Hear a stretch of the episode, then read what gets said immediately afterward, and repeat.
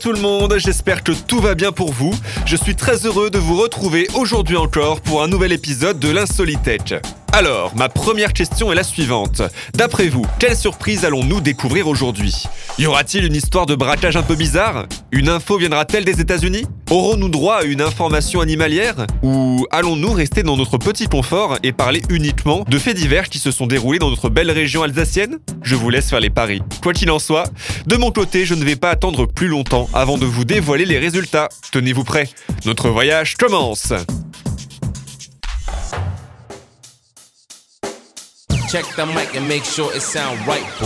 Tout d'abord, comme dans à peu près les trois quarts des épisodes de cette émission, nous allons devoir traverser l'océan Atlantique pour découvrir notre première information insolite. C'est même plus précisément à Houston, dans le Texas, que notre voyage débute aujourd'hui. En effet, depuis le lundi 12 avril dernier, la chaîne de restaurants Domino's Pizza et le fabricant de véhicules autonomes Nuro se sont associés pour offrir aux habitants de Houston un tout nouveau mode de livraison. Vous me voyez venir, dans cette métropole américaine, il est désormais possible de se faire livrer sa pizza par une voiture autonome. Les livraisons sont ainsi assurées par le robot autonome R2 de Nuro, qui n'est d'autre que le premier véhicule sans conducteur à recevoir une certification officielle du ministère des Transports. Bien évidemment, comme le service vient tout juste d'être lancé, le programme n'est pour le moment accessible qu'à certaines dates, certains horaires et dans un seul restaurant. Mais alors, comment ça se passe concrètement?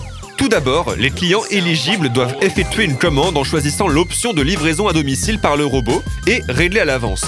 Ils vont ensuite recevoir un code secret ainsi que des informations sur l'horaire d'arrivée de la voiture apportant leur pizza.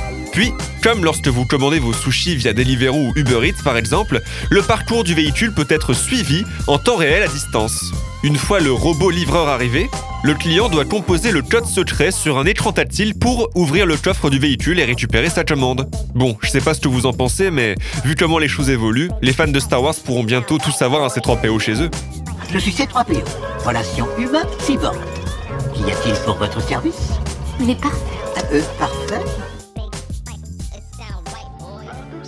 Pour notre deuxième info, je vous propose de revenir en France, à Paris plus précisément, pour parler d'un mur d'escalade plutôt original. Je précise d'avance, ce qui va suivre n'est en aucun cas à reproduire.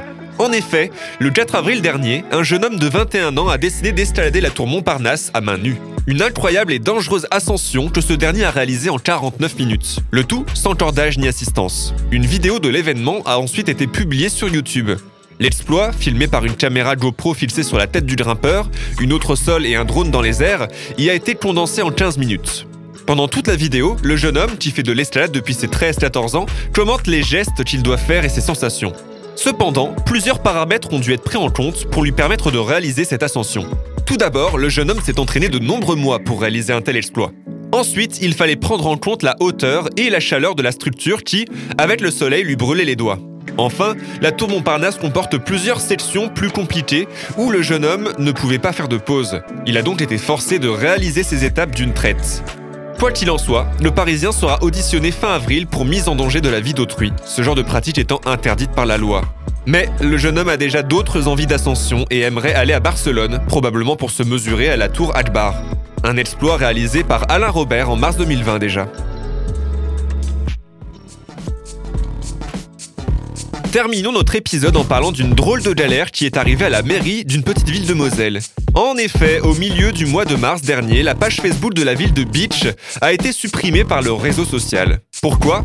Tout simplement car son algorithme aurait confondu le nom de la commune de Moselle avec une insulte anglaise bien connue. La responsable communication de la ville a ensuite entrepris de nombreux efforts pour rétablir la situation. En vain. La seule solution, attendre la réponse de l'appel Formula Facebook. Ce n'est qu'en ce mardi 13 avril que les équipes de Facebook se sont enfin décidées à rétablir la page de la commune et à s'excuser pour ce désagrément. Cette situation a d'ailleurs poussé quelques autres communes à anticiper ce genre de galère. En effet, à quelques kilomètres de là, Rohrbach-les Beach ne souhaite pas subir les mêmes conséquences de l'algorithme du réseau social. La commune a ainsi renommé sa page Ville de Rohrbach. Voilà, l'insolitaire c'est fini pour aujourd'hui. Je vous donne rendez-vous la semaine prochaine, même endroit, même heure, pour de nouvelles histoires tirées du monde entier.